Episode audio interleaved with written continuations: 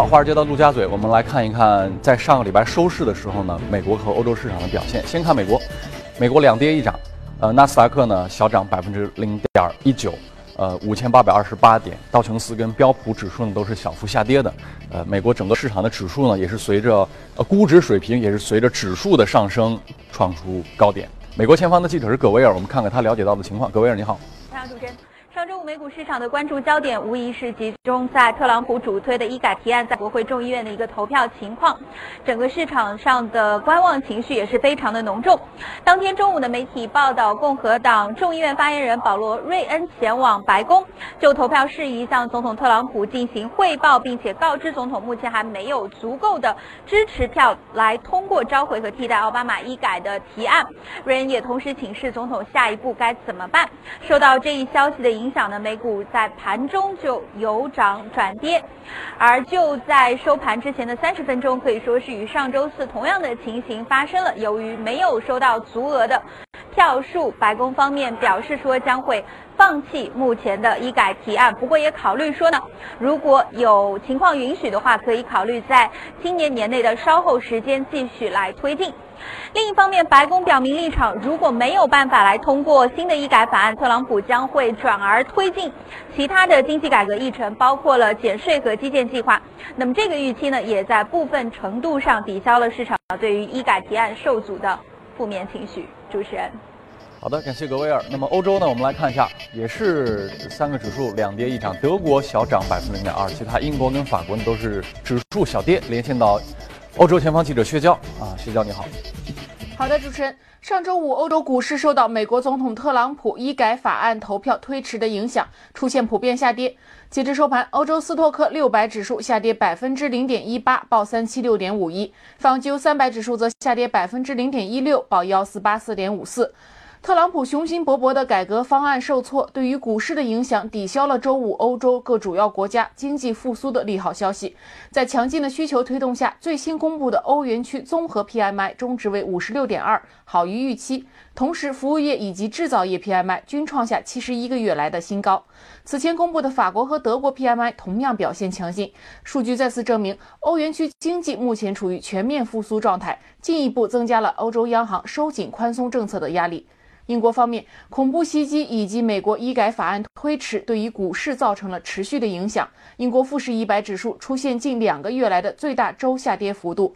此外，值得注意的是，在不少银行因英国脱欧选择离开伦敦时，德意志银行周五宣布将在伦敦设立新的银行总部，表现出其对于英国未来经济的信心。主持人，好的，从华尔街到陆家嘴。呃，特朗普的政策首秀是医改，那么大家会认为新官上任三把火吗？本以为他会重重的点上一把火，没想到轻轻划过的是一根火柴啊！所以大家对于他以后的这个政策的牌怎么打？大家说很有可能这个预期会降低，马上推税改，那是不是又是会低于预期呢？如果你种种的各种政策都低于预期的话，那股市里的投资者是不是想的过于美好了呢？那市场里的高估值会不会被纠偏呢？你投资它合不合适呢？所以这些问题，今天我们在节目里也跟嘉宾一起来讨论一下。今天我们请到的是评论员徐秋杰先生，徐先生你好，主持人好。很有可能大家认为啊，呃，投资者的情绪是过于乐观了，因为政策从落地的力度来看，可能都偏弱。你你怎么看美国市场？呃，目前来看呢，就是确实是这样，就是。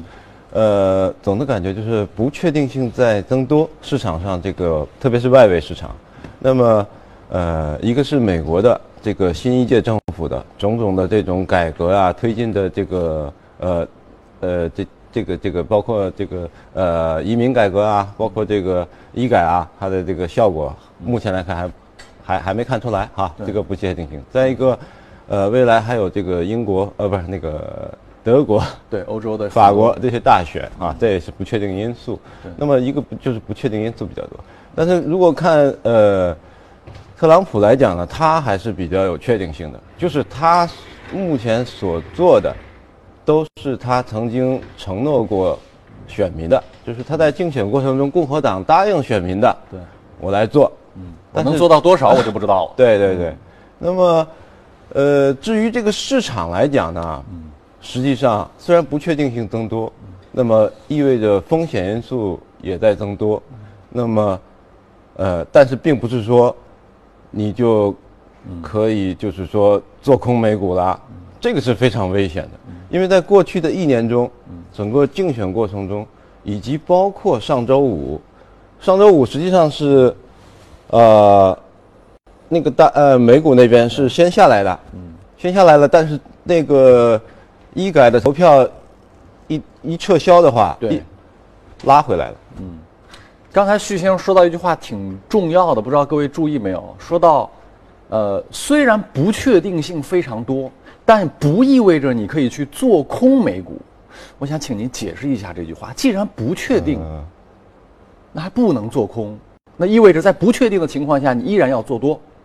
呃，也不是这个意思。我的意思是什么呢？嗯就是说，就是要呃投一些安全性高的标的，要用一些安全性高的策略。呃，你不管是量化也好，或者是你宏观对冲也好，要尽量的考虑这个安全性，因为它可能在后边不确定出来的时候，我们现在讨论的都是已知的不确定，嗯，那还有很多未知的不确定在那里。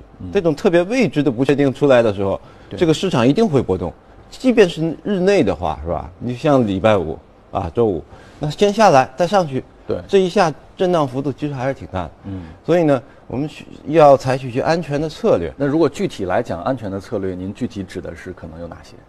呃，比较简单的，比较简单的，其实我们看 A 股，不用看 A 股，呃，看美股，看 A 股就就就看出来了。对。就是你如果把时间拉长一下哈，我特别同意我一个朋友啊，他也有比这个他说的这个这个这个呃投资的方法，嗯。就是短期内你预预计的话哈，你去这个交易是非常难的。预，测短期非常难，是。你把它拉长几年，是，三年、五年？是。是吧？嗯？如果我耐心更更大一些，七年、八年。这话怎么？这话听起来怎么那么像是巴菲特说？您这个朋友是巴菲特吗？巴菲特说就是预测短期无比困难，做不到。但是你让我预测十年、二十年后那些大概率跟稳定的事情，长期必然会发生的事情，这个难度会比短期的随机要容易。对，其实这个不光，其实巴菲特他能做到这个，其实普通投资者也能做到。就是你你觉得你觉得现在有一家公司估值还可以，是吧？那然后呢，它的模式啊，它的这个产品都不错，而且有一定的成长空间，特别是消费类的，对吧？那么我们投入它，放个三年五年，基本上中间你也不用太管，你看啊，呃，刚才徐先生说到模式还不错，最好又是个消费类的，最好三五年都比较稳定，呃，肯定不会倒闭啊，这个增长还是比较 OK 的。不会 ST 是吧？对，不会 ST。那这几个条件同时一锁定，在这个美国市场，我们想到的就是苹果。你看，它它有护城河，它是个消费股，巴菲特就说它是个消费股，三五年之后它肯定不会 ST，现金流那么充裕。对。你说的是这样的，就是这种龙头型的吗？对，龙头型的，比如像我们呃，我们其实最明显的 A 股的例子就是贵州茅台，嗯，这个实在是太明显了。是你如果从你去看这，就是离我们上一次这个股市大幅波动啊，对。这已经两年，快两年了。你如果去看两年前的价格，你看它现在的价格，翻了一倍多，应该是。对你不管你哪怕加上一点杠杆也好，你赚的更多啊，不加杠杆也可以，嗯，就基本上你你也能做到翻倍，而且中间的这个过程，其实你都都可以省略掉。是。那么美股也是这样，嗯。它消费的这种大牛股啊，过去一百年消费的这种大牛，过去十年这种消费的大牛股都是这样。嗯，跟徐先生讨论和求证一个问题啊，就是因为很多人在说这个全球投资嘛，现在也都很热嘛。那么投美股，现在去投是不是晚了？很多人都这么问，说哎呀，你看它涨了已经那么多了，那我现在就等它回调。可是你等它回调，你不上车，它就涨给你看。那这一对矛盾，您怎么？目前的情况是这样，我个人感觉是你不能，第一啊，你不看好可以，嗯但是你不能做空，嗯不能做空的全都就已经就就就就就都完了。你比如，做空仓位最重的那个对冲基金啊，嗯是 Horseman，啊，我们可以说叫这个骑马者是吧还还？健在吗？好像是他他他应该是赎回了很多了，他他主动的自己清盘了也浑。水最近不是动作也很多吗？在香港市场那发报告说那个乳业的事情，哦，那个那个他也在做空呃，那个报告其实已经是半年以前的了。哦那那个报告已经老老早以前的了。没关系，说回到美股，对，主要是美股，就是美股你，你觉得它估值贵可以，你觉得它很贵也可以，但是我觉得你不能做空，因为这个风险实在太高了。就是，呃，按照当初的你看啊，就是当初给投资者的感觉是什么呢？如果共和党赢，那市场可能会不好，嗯，他可能会强迫的这个，呃，耶伦那边鹰派是吧？这市场就会不好啊，种种的逻辑就是市场要调整。那么共和党赢了，对共和党赢了会怎么样呢？嗯，是吧？先低开，哇，收了一个大阳线，嗯，那谁还敢做空？是吧？礼拜五医改对，是吧？医改通不过可能是不好，所以前面先跌，而且果然取消了，那怎么样呢？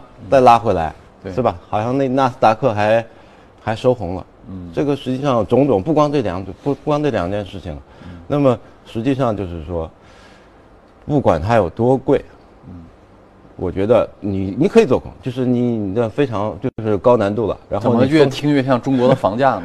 不管多贵，不管估值多高，你可以看呃可以空看空，但是你不能做空。呃，非 非常危险，房价做空是非常危险。但是不管怎么样，我觉得，呃，美股呢，它毕竟它股票多，对吧？七千家股，接近七千家。那么因为大家说美国的这不，或者你不说美国，全球的这经济周期跟货币周期都是十年一个大周期。那美国股市就是十年大跌一次，而且这个幅度会非常大的，八七年、九七年、零七年、一七年。所以他们说，二零一七这个时间节点，你无论如何都得谨慎点儿。你怎么看这种声音呢？面对现在的这个指数位，呃，现在的情况，我觉得，呃，我觉得是这样，嗯就是。这个还是还是有点超，也也超出我的预期。一般来讲，嗯就是它这个太好了是吧它这个超出预期对对对，它这个周期啊，一般是七八年。嗯，七八年，它这个 cycle 是七八年，七八年来一次崩盘，七八年来一次大的调整，然后是吧？扭呃扭转熊，熊转牛，这个这个是这样一个交替过程。但目前来讲，从那个十年了呀，从零七年从从那个黎曼时刻对啊。到现在，这个已经有有可能九年有了，嗯，所以它也许会继续的繁荣两年，这这这这也很可能。所以我觉得，呃，虽然历史可能会重复，但是我们还是要当心一点。我们可以觉得它很贵，可以觉得我看空它，但是做空也要也也要非常小心。所以今天旭先生给到大家的策略就是说，你可以觉得估值高，但是你不能放空。那么这个时候呢，如果要投的话呢，关注一些大的增长稳定的一些龙头型的呃、大型公司，是这个意思吗？呃，也不光大型公司，其实它 mid cap 的也还可以，就是就是 Russell 两千的那那些股票里边也有好的，因为罗素两千对应我们的创业板吗？嗯啊不，应该是跟创跟纳斯达克对标吧？是 吧呃可以就是它中小中型公司吧，嗯，好，那么下面呢，我们跟徐先生也一起讨论一下今天的这个异动异动榜啊，看看有哪些这个异动的公司，关注一下。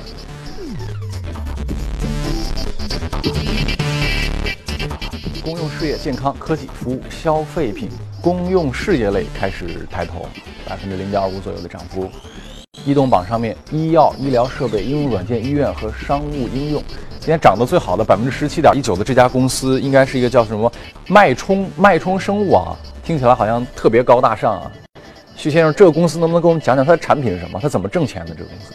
这公司就是有自己的专有技术，它成立大概就三年，在加利福尼亚的啊，也是加州的呃生物科技公司。那么它什么专有技术呢？就是叫 nano pulse stimulation，就是纳呃纳米电磁脉冲刺激。它这个东西呃，我们都是病的还是干嘛的？是它是保健的呃诊疗的，就是检测加、加治病。那么它主要的一个原理就是，一般别的公司啊，就是目前来讲，这种利用电磁脉冲来呃干扰人体组织细胞的这种技术呢，它做不到纳米级，他们可能能做到微米级，就是 microsecond 能做到那个级别，但是它能做到就是低于微米级，接近纳米级，嗯啊，那它它的这个技术这么精端啊，嗯请问它每年有多大在资本开支跟研发投入上？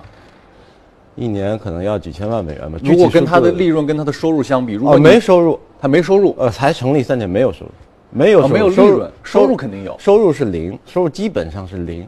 连收入都没有，那那美国真是宽松啊！美国的 IPO 呃，收入都没有，呃，就是你可以你可以考虑它它的收入就是非常非常低吧。按道理说，它不是个互联网公司，因为大家说你是互联网公司，OK 没问题，你没有利润，没有收入，我们都可以理解。你先做网络，先做用户，你将来流量足够大了，你你总有变现的方式。你 Facebook 也好，你美图也好，你腾讯也好，你大了都能变现。但是它不是互联网公司，你做的确实是个产品。做产品意味着，你这个产品只要是 OK，它是有需求的话。应该是值得大家去买单的。你说你做诊疗，我做诊疗我付费，天经地义。嗯，那你没有收入，大家就会怀疑你，你这东西靠谱吗？有市场吗？呃，这个这个有没有市场？其实，嗯，很多大的药厂是吧？像辉瑞啊，像默克啊，对，呃，都是虎视眈眈。就是这一类公司在美国可以说，咱们不说多如牛毛吧，嗯。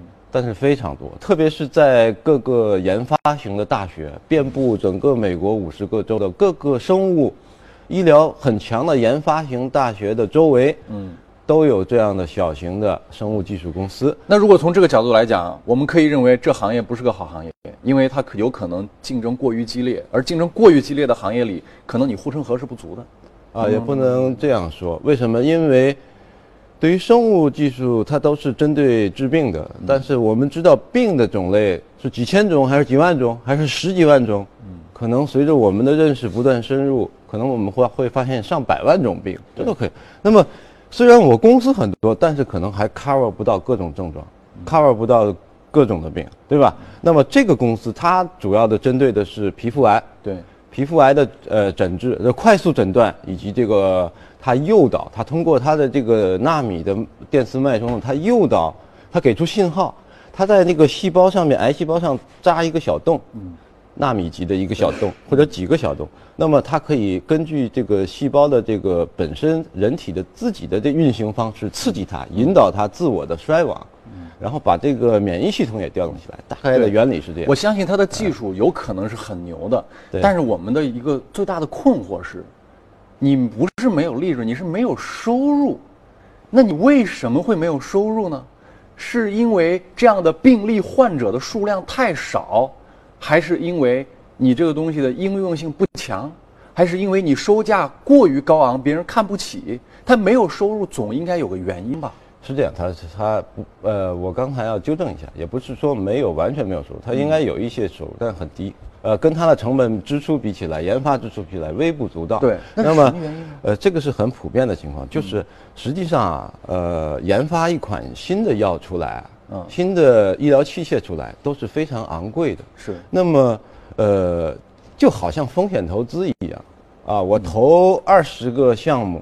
那么可能其中有一个到两个能够成功，其他的就都在这公中间过程就消失了。嗯，呃，可能过个十年八年，这些公司大不八个公司消失了，但剩下两个。那在您看来，这是那八个消失的，还是有可能成为最后跑出来的那两个？这家公司？这家公司目前看不清楚，真的确实看不清楚。你不能根据它的股价看清楚，看不清楚。但是我只能我能告诉你，就是现在的医医疗研发费用越来越贵。是。那么前两天。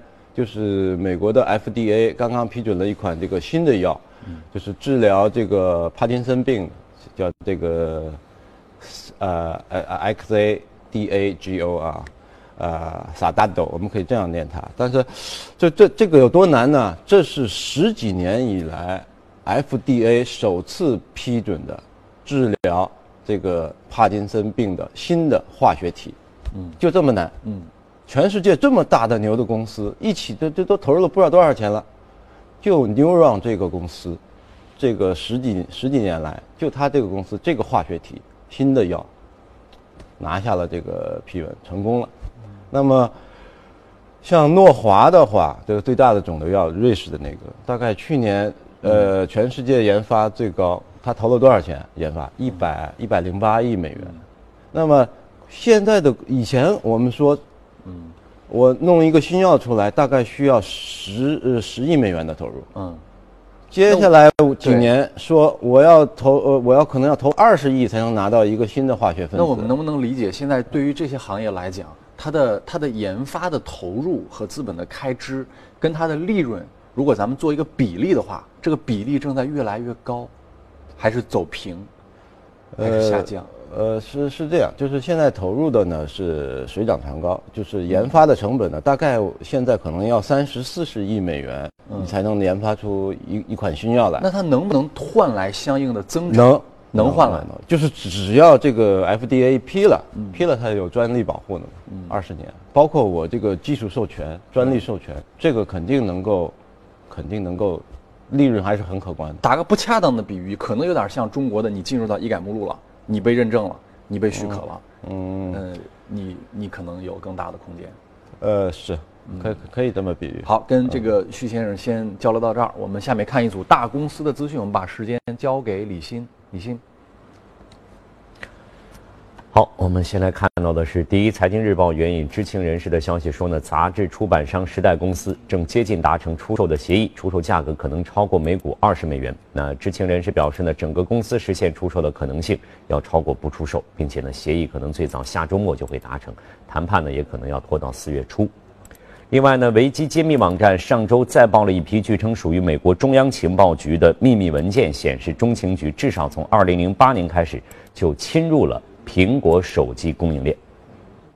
维基揭秘最新披露的十二个文件，揭露了中情局将恶意代码植入苹果 Mac 电脑和 iPhone 手机的技术手段，其中包括使用恶意代码感染固件。这意味着，即便重新安装操作系统，恶意代码也会继续存在于被感染设备中。维基揭秘指出，一款代号“黑暗天空”的恶意代码植入软件，到2008年已是一点二版，安装在新出厂的 iPhone 手机上。这意味着中情局至少从2008年就开始对 iPhone 手机供应链进行攻击。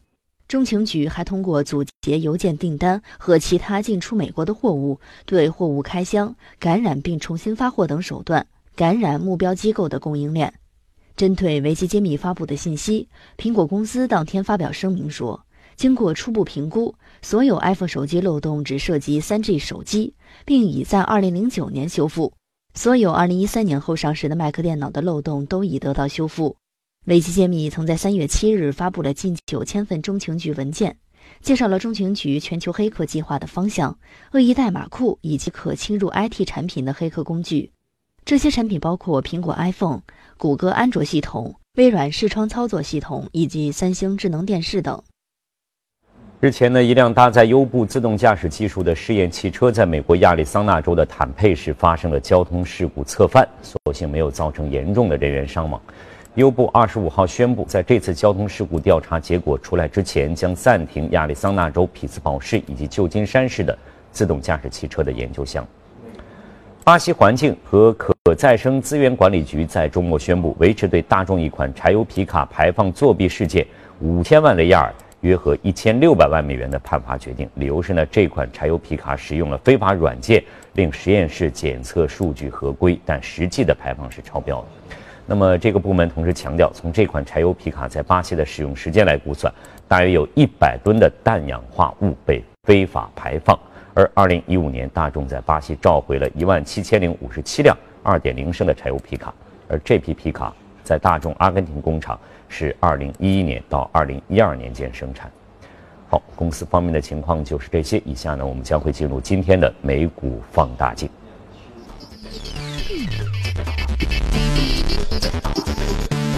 欢迎回来啊！这个美股放大镜，今天关注这家公司叫卡拉沃种植者。我们看看啊，好像呃，从日内涨幅看呢，也不是特别的大。请问您这个公司啊，为什么作为了一个热股值得关注呢？呃，我觉得是这样。我觉得就是还是我刚才那个思路啊，就是今年这个后边这个不确定性还是挺多的。嗯啊，那么需要找一些确定性强的，确定性强的。哦，那么这个可以算是确定性强的。嗯，那像这个公司其实是小公司，嗯，那市值就十个十个亿美元，呃，十一亿美元吧。嗯，那么但你看它，一九二四年人家就有了。哇，可能就是小农场，百年老店，对对对，差不多，呃，接近百年，不到百年。但是呢，那么它的非呃业务模式就非常简单。它卖什么的？牛油果，哦，牛油果，还有这个菠萝、西红柿、木瓜，主要四项东西。哎，这个模式有意思，很简单。然后呢，它就是它在加州啊，还有特别是在墨西哥，就主要你要考虑这个热带这个气候啊，嗯，它这个有很多种植园。那么种它这些这个木瓜呀，这个牛牛油果，然后，呃，相当于中国的中粮。对，然后呃，比中粮呢，那那个要小的，中粮是全覆盖它这个主要是水果，那么它有一些蔬菜，嗯。那么它就是我这些水果卖到这个大卖场、嗯。呃连锁店、批发商直接配送到，包括直接配送到餐厅。那么这是一种。那么第二项业务呢，有一些就是现在就是这个白领他这个工作要呃比较忙，那么对食物的要求比较高。嗯，那怎么样呢？我把蔬菜是吧？我把我这个呃菠萝洗好了，切好，按照你的要求切好，嗯，送到你家里，小号中粮加饿了么，然后你还送。呃，对，然后你直接就是说呃，直接不用处理了。那它是个 O to O 呀，美国的 O to O 吗？是。然后对应应应该应该以它有电子商务的这个应该有有它有网站啊，这这方面也有，但是它不是不以那个它还是深耕农场业务，它它是农场，就是就是 farm farm 啊农场，这给我们的永辉超市提供了一个这个借鉴的思路。对，它以种这个种植为主，对种植业为主。问一个问题，它有没有护城河？因为听起来好像种种牛油果和木瓜没啥太大难度，它有护城河吗？有难度，这个这个有难度的。这个如果是，其实说实话，当一个农民很难，当一个合格的农民很难。是啊，你不管是在美国还是在中国，当一个合格的农民很难。我给你解，我给你举个例子啊。嗯。呃，前两天我看一个节目，很碰巧，也是在呃央视放的，对就介绍这个一个这个广东的农民老黄，他呢就是种什么呢？是不是？他种这个菠萝，嗯菠萝跟这个卡拉沃一样的，也是呃种菠萝。嗯。那么全村的人一般以前每年大概平均亩产在四千到五千斤。嗯。这个五千斤呢就已经算是最高的了啊。嗯。那么后来老黄参加了个培训班，那么知识致富，改变命运。不光他自己去的啊，就他们全村的人都去了，技术能手都去了。嗯嗯嗯。那么来了一位好像是农农科所的还是这个大学的啊专门这个专家，嗯给他们介绍了一种新的方法嗯种。那么大部分人都都都不信，说嗯我们都祖祖辈辈种这个，你你怎么可能就是说，呃，比我们更更精通呢？嗯，觉得觉得他这种方法就是费钱耗力哈。只有老黄信了。嗯。结果结果种了以后，亩产达到一万斤，达到了一万斤。它其实有几个处理过程，就是别人呢把这个呃菠萝呃砍下来以后收了是吧？收了那个就那么也也不管它，他呢把所有的这个根呢都翻过来，嗯先晒是。晒很长时间。也就是说，呃，农作物这个事情它还是有技术含量的。就很有很你比如说，就水稻这么一个事情，那袁隆平种的就是不一样，对它就能提高产量。所以还是说回到这家公司，它是一个做农产品的，什么也我看也有菠萝是吧？西红柿、木瓜哈。对对对请问这它的主打的这几个农产品，在行业当中的占有率怎么样？占有率不也不是很高，不是很高，但是就是它没有到这种垄断或者寡头垄断这种地步，但是它那它就不可能有高毛利，因为大家都能卖菠萝，你卖的你也卖，我也卖，咱俩的菠萝可能不会差太多。你靠什么呢？品牌呃还是什么？也品牌也有的，那么还是靠品质。这主要涉及到农业的，都主要还是靠品质。就是你首先你这个菠萝、牛油果，你出来之后这个品相要好。那么我们现在说颜值经济，其实这个传统传统行业里啊，也也也也是讲颜值经济的，是对吧？那个老黄讲。我这个菠萝种出来，那比别的那个品相就好，这个一下子就可以多卖很多钱，嗯对吧？如果在吃里边也很好，或者说不比别人差，那它价格就上去了。嗯所以呢，这个这这家公司呢，还是一个你如果看它的呃分析报告的话，它还是一个缓慢增长型的公司。嗯啊，缓慢增长，它每年大概销售收入我增长个百分之八九。嗯。呃，每股净利润我每年增长个百分之五六七，哎，就这种水平。但是你说目前它十亿美元啊，你这在美股的盘这个盘子里算是很小的。同类公司这个模式比刚才您说的医药医这个精准医疗要容易理解得多。对所以咱们说回来，既然从华尔街到陆家嘴啊，说回到我们的大 A 股，嗯，呃，这些有没有您说的老黄型的农业上市公司，就是技术很 OK，我做出来的产品品质上跟人家就是不一样，而且因为这种不一样，我能有溢价，我的毛利率还高，有吗？嗯，我一时想不起来，但是我我能讲呢。我觉得我们国家来讲，农业来讲，呃，A 股里边其实呃这个呃这本身农业板块是非常重要的。是。再一个，它有具备这种我说的这种不确定性中，它的安全性非常高。嗯。你呃，再一个呢，它估值呢是合理的。就是你如果去看，就是说这这板块整体估值的话，嗯。它平在那底底部了，估值不高，哎，不高。嗯。再一个呢，你如果看总市值的话，可能还不到八千亿。就整个 A 股上市农业公司加起来总市值不到八千亿。我随便找一个创业板里的，是是吧？我我拿十家公司，可能就已经五千亿超过了，是吧？对。所以这个。那我你你要考虑，我们可能可能我们是农业大国，我不管怎么样，我是工制造业强国，但是我是农业大国，我可能有六七亿人还是在从事农业劳动，但我总的市值加起来不到八千亿，就这么个情况。对，你说它是不是安全的标的？至于说有没有好的，我觉得就那么几家公司，嗯，十几家或二十家公司，嗯，对吧？这个我一家一家看过来，那可能会找出来比较好的。好。嗯，好，我们也感谢徐先生。这一段先到这里，进一下广告，休息一会儿，马上回来。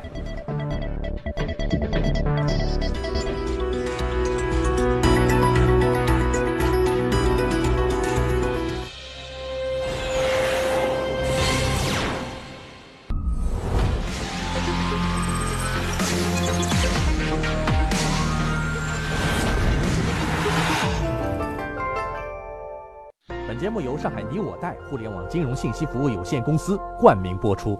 越懂得欣赏，越被人们欣赏；越懂得放下，越收获的更多。从仰视到平视，从精彩到多彩，商业大有可观，商业大有可观，生活小艺精彩。敬请关注每周日晚八点，第一财经我的川上人生。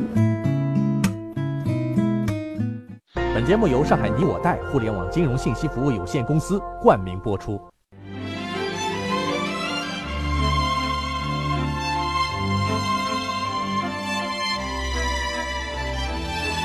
跨越三个世纪的经典，老凤祥。